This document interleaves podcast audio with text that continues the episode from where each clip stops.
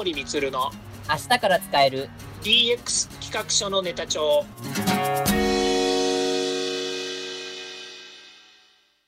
こんにちは。サートプロの近森光です。こんにちは。アシスタントの堀内隆です。この番組は IoT、AI の教育事業の専門家近森光が DX デジタルトランスフォーメーションについて実際の事例を交えながら DX とは何か DX でどんな未来ができるかをご紹介いたします。事例をもとにお客様や社内に提案する企画書に落とし込めるまでの使えるネタのネタ帳としてお届けします。よろしくお願いします。DX 企画書ネタ帳。今回のテーマは、チャット GPT、今の最適解とは？についてお話を伺いたいと思います。よろしくお願いします。はい。よろしくお願いいたします。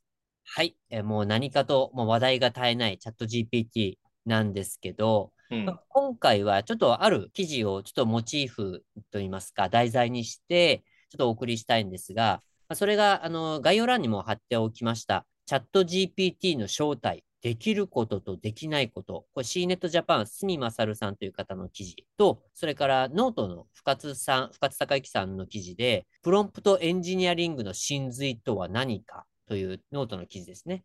の2つをもとに、さらにそこから、まあ、近森さんご自身が書かれたノート、もうちょっと貼っておきますので、こちらをまあご覧いただきながら聞いてもらうと、より納得度が高くなるかなと、ちょっと個人的には思ってます。うん。はい、そう、私の記事はどうでもいいんですけどね。何をおっしゃいますか。最後にそれを読んでもらった方がいいような気もしますが、はい。今日はあの炎上しかしないんじゃないかと思うぐらいの 内容ですよね。まあ、炎上覚悟なのかどうか分かりませんが、まあ、ちょっと早速本編に行きたいと思います。はい。はい。じゃあ今お聞きのあなたですが、チャット GPT、今どういったところで触っていらっしゃいますでしょうか？仕事、プライベート、それとも遊びで使っているのかどうかっていうところですが、近森さん、今チャット GPT ってどんな感じで使われてますか？チャット GPT はほぼ仕事ですね。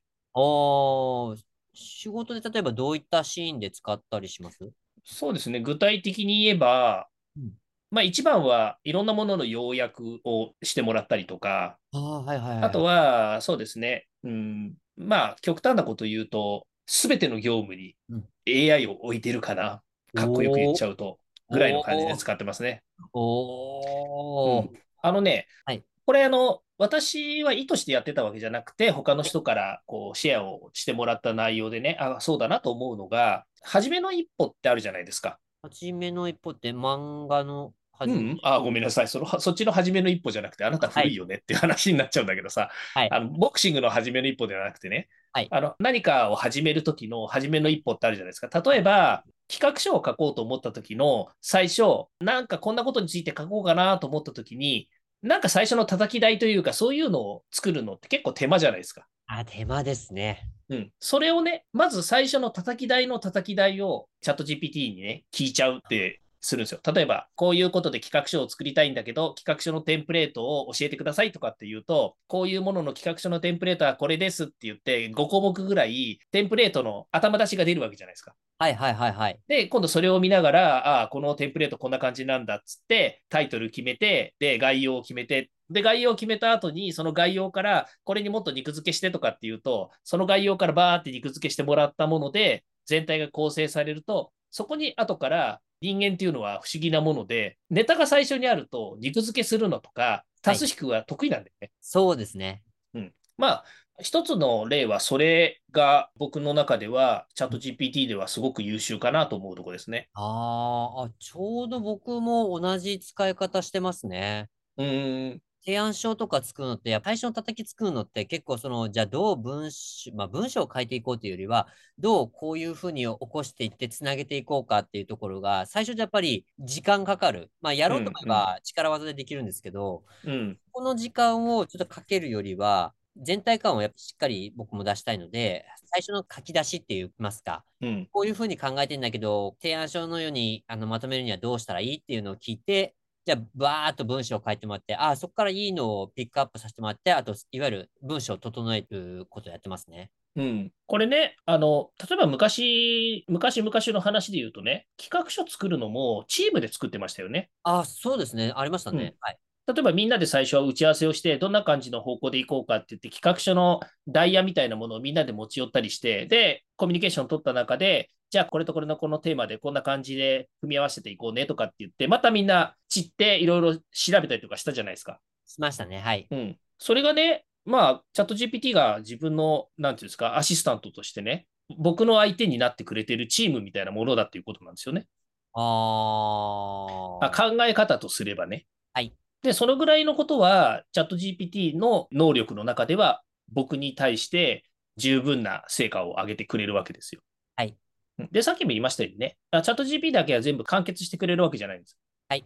タイトル作ってくれたりとか、概要は作ってくれるけど、その概要の本質的な中身だったりとか、細かい部分だったりとか、データだったりとか、感情の部分だったりとかっていうのは結局彼らには出してこれないので、そこは全部埋めるしかないじゃないですか。そうですね。だから100%彼らから出てくるんではなくて、まあ60%、70%ぐらいのものが出てきてくれれば、あとは100%に仕上げるのは自分の力だし、それの繰り返しですよね。はい、ああ、そういえば以前にも近森さんは確かあれですよね、こう最後の一押しみたいなことで言ってましたっけ？うん、ラストワンマイルね。そう、ラストワンマイルですね。はい。うん、最後は力技ってやつね。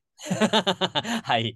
うん、そう、よく言ってるけど、最後は力技なんですよ。はいでも実際それで、まあ、実例としてはね、あの先日僕あの、国の助成金補助金っていうのを申請をしたんですけどね、はい、今回はチャット GPT をね、あのチャット GPT だけじゃないですけどね、バードさんとかビングさんとかフル活用したんですけど、それで仕上げましたよ、最後まで。へー。まあ、もちろんね、その最初の叩き台からベースを作るところまでは、それで作ったんですよ、自分一人で。はい。だけど、その後はやっぱり、あの、その補助金とか助成金とかって、結果的に言うとね、その、見てもらう相手がいるわけです。審査員の人がいるから。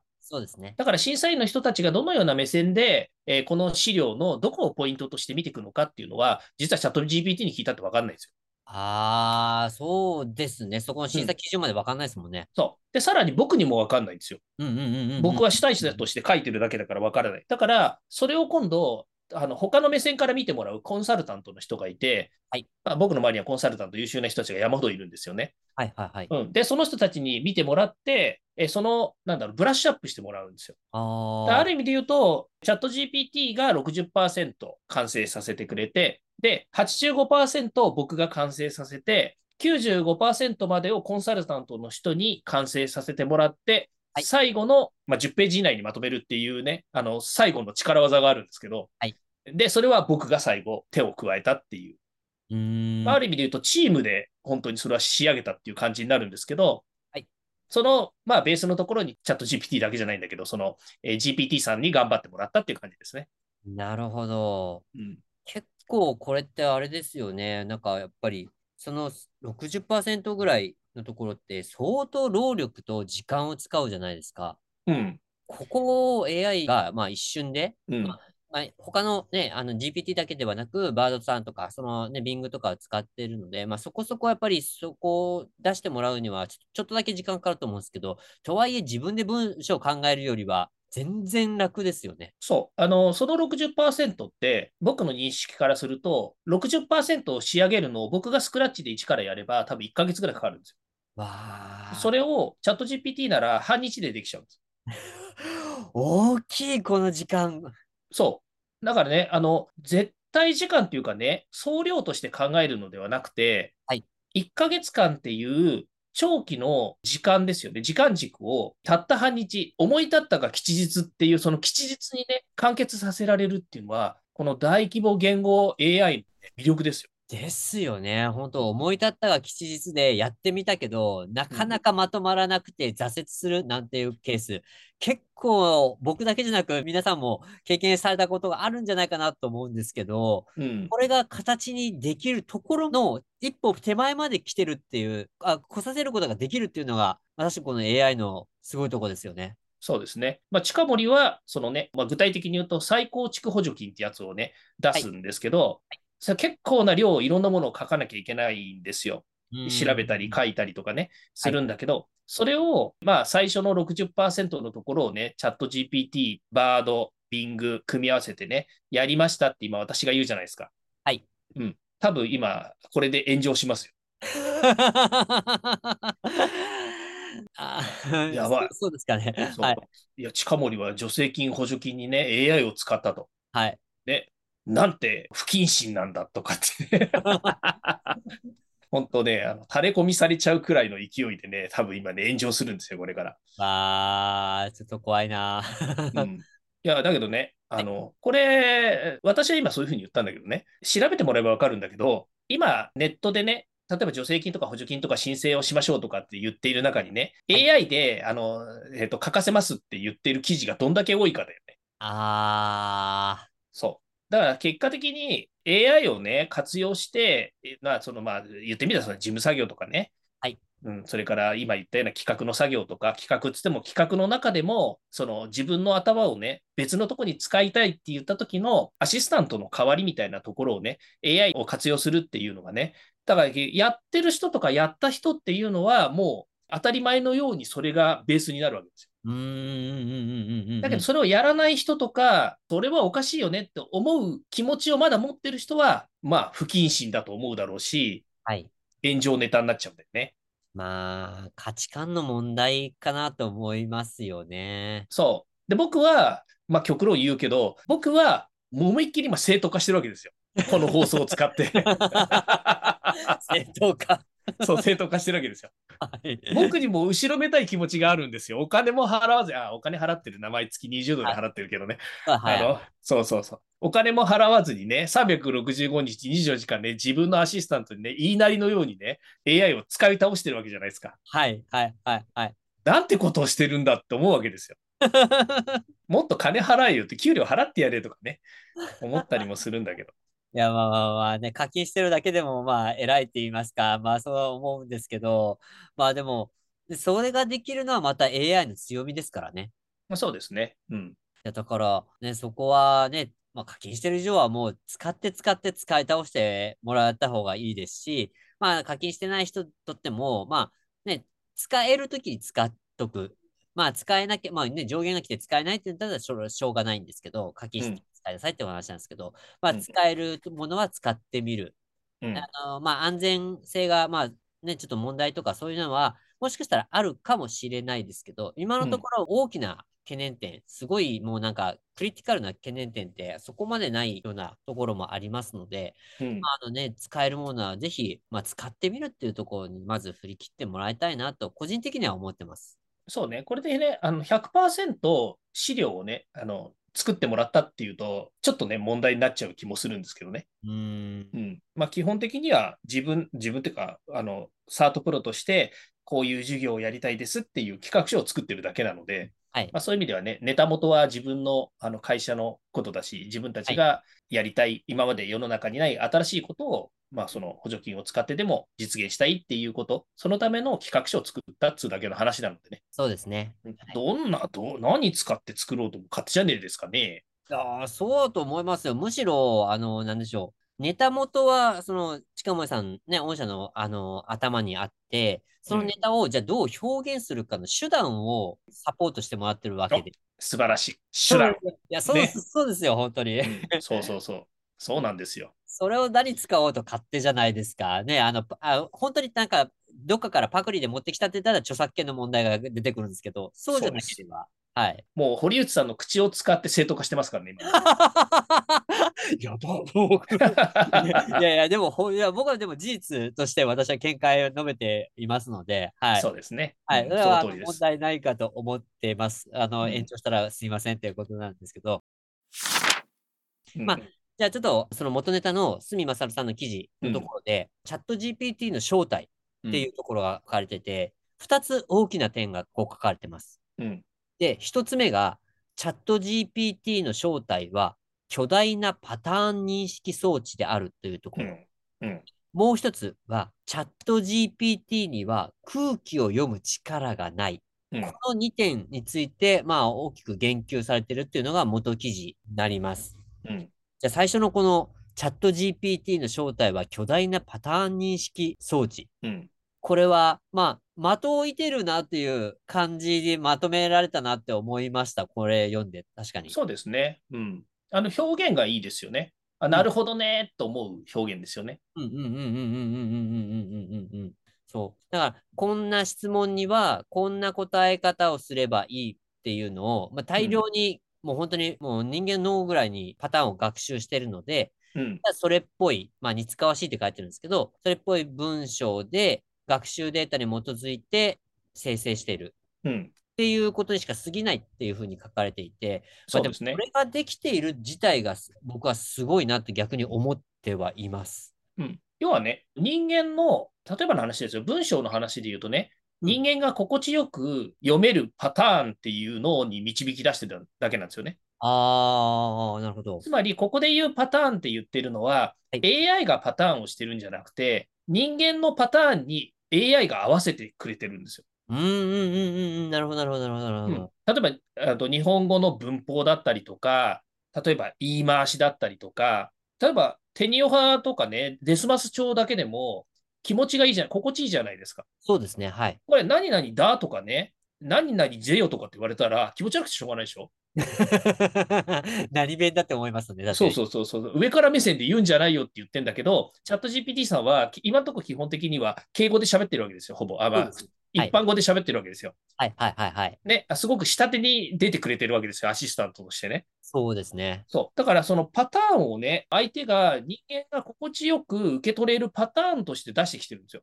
はい。で、このね、僕はね、あの、この記事の中で言う、そのパターンっていうこの言葉にね、ものすごく共感を得るんですよね。ああ。つまりね、さっき僕がやってた補助金とか助成金もね、ある種人間のパターンなんですよ。ありそう。それ確かに。誰が見てもこれは企画書だよね、ストーリーだってるよねっていうパターンっていうのがあって、はい。そのパターンを作るためのベースを AI さんにお願いしたっていう感じなんですよ。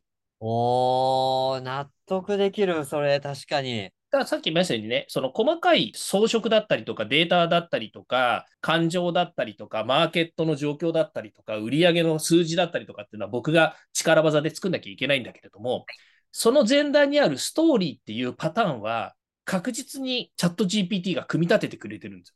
うんうんうんうんうんそう。だからね、その、そうそう。だからその、さっき言った、初めの一歩、はい、その企画書の、なんだろう、構成みたいな、立て付けみたいなものが欲しいって言ったときには、確実にパターンを出してくれてるんですよね。あー、確かに。うん。うん、これがね、その、巨大なパターン認識装置って言ってるものの、僕はすごく自分が腑に落ちたなと思うとこなんですよね。うんあの、この住勝さんも、確かに一定のパターンがある作業では、チャット GPT は本領を発揮するっていうふうに書かれています。うん。だから、本当にもうまさしくっていうところですよね。今、近間さんがおっしゃったところ。ですね。うん。まあ、ただし、なんですけど、えっ、ー、と、答えが一つしかない仕事は苦手である。で、というのも、あの、チャット GPT には、自ら事実を調査する力がないというふうに言及されてます。そうですね。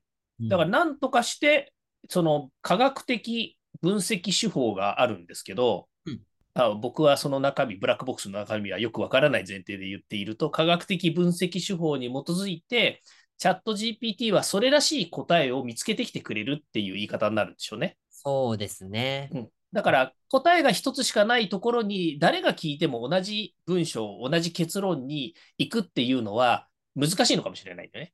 ああ、そうでしょうね。うんうんうんうんうん。まあでも、その点でもなんか人間もそういう風になるんじゃないかなって。うん、おっしゃる通りですよね。うん。だって聞き方によって返ってくる回答が違いますもんね。確かに。うん。まあだから、その点はやっぱりチャット GPT も、あの、まあ踏襲するっていうのなんですけど、なんか踏まえてしまうのかなっていうふうにちょっと思います。うん。うん。そうですね。まあ、なので、まあ、チャット GPT、まあ、あの、この一つ目がこの、ね、正体としては、まあ、巨大なパターン認識装置で、事実を調査する力はないので、まあ、そのパターンがどれだけ学習されているか、その学習に基づいて、まあ、過去の情報から基づいて答えを下手にというか、丁寧語で出してくれるっていうアシスタントの役割っていうことですね。うん、そうですね。はい。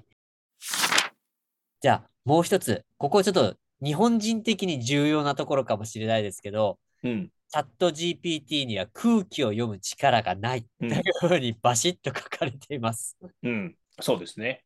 いや空気読む力がないって、いや、見事に書いたなって僕は正直思いました。うん。まあ、KY ってやつですか？懐かしいですね。はい。うん。どうなんでしょうね。僕はあんまりその空気を読む力がないとは思ってはいないんですけどね。あ、そうですか？今のところ。へえ。あまたこれあの人格化の話をしちゃうんですけどね。はい。うん、僕ほらあの無理難題を求めるじゃないですか。たまにありますね。はい。そうそう。で、分かんないと何度でも何度でも聞き直して、はい、それらしい答えを求めて聞いちゃうので、はい、申し訳ないなと思っちゃうんだよね。うんそう。だから別にあの相手が空気を読んでないか読んでないのかっていうのはあんまり気にしてないというかね。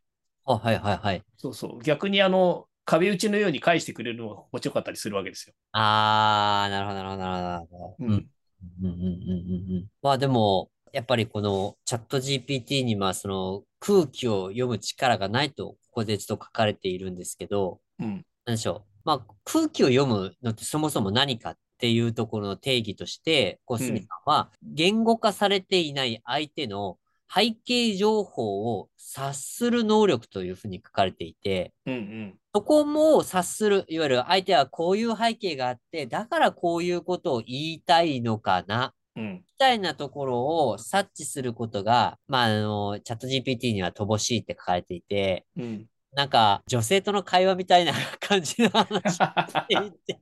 あれ、あるじゃないですか。ちょっとこれ、女性の方からちょっと、すごく品種変えそうなんですけど、うんうん、なんか、相談されたら、答えを出すんじゃなくて、聞いてほしい、そこを察してほしいなんてよく、ね、ネタとしてもよく言われる、うん、ありますね、うん、うちの奥さんからも僕も言われたりする時もたまにはあるんですけど、うんなんか、チャット GPT もバシッとやっぱ答えを出すところを、うん、まあ、目的としているって言いますか、うん、あの、機能として働くので、なんか、こういうふうなことを言ってほしい、言わんとしてるんだなっていうことを考えずというか、察することなく、バシッと過去の情報からこれです。これです。こうかと思います。っていうふうに出してる。うんっていうふうに書いていらっしゃるのかなっていうふうに僕は察しました。なるほどね。そういうふうに読み取るのね。はい。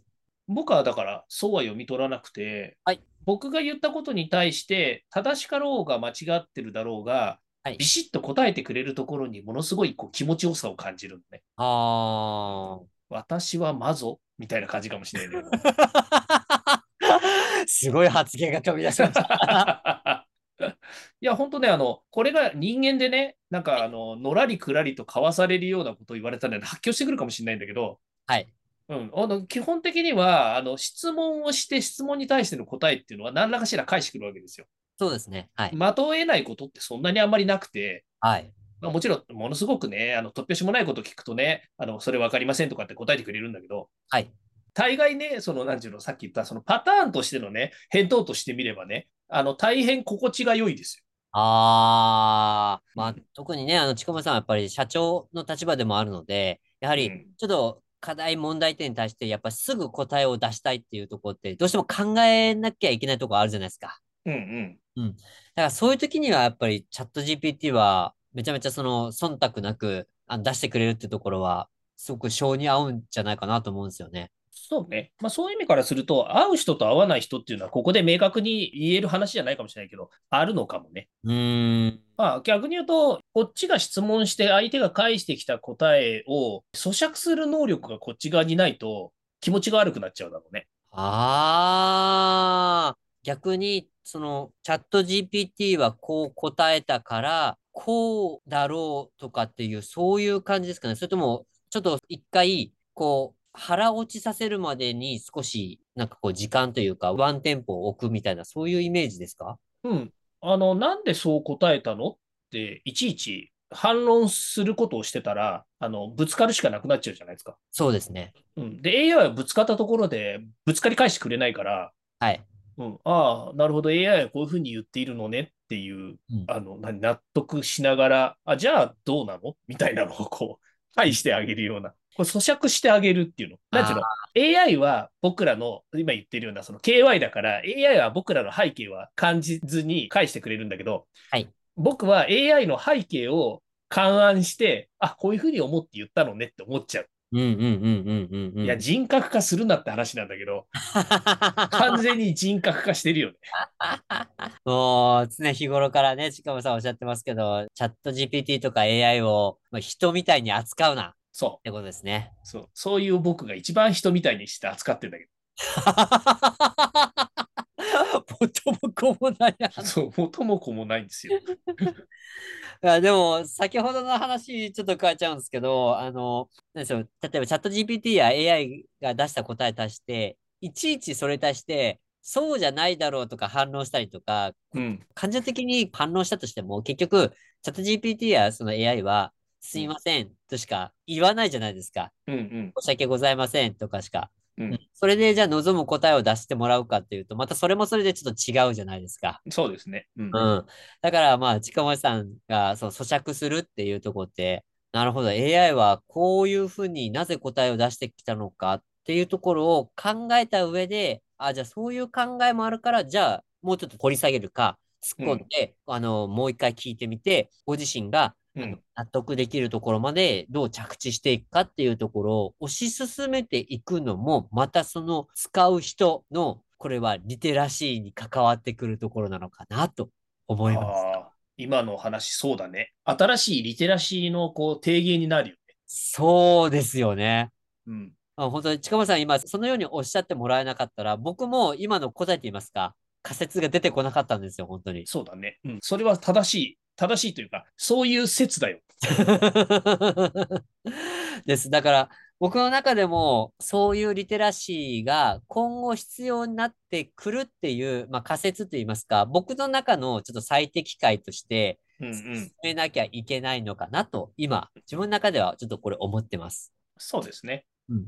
まあ、ある意味、その、いかに、この、なんていうかね、チャット GPT のような、こう、何、その、AI と対話をしていくのかっていう、リテラシーってさっき言った、そのリテラシーというもののはい要素の一つに、今言ったものがあるんだとすれば、はい。こういったものをやっぱり体系化したら面白いかも。そうですね。そこをまだ体系化したものや本とかが出てるのかな。あーでもなんか、ホリエモンとかもう出しそう な感じがします。ね。うん。そういうのを出してくれるといいかもしれないよね。うーん。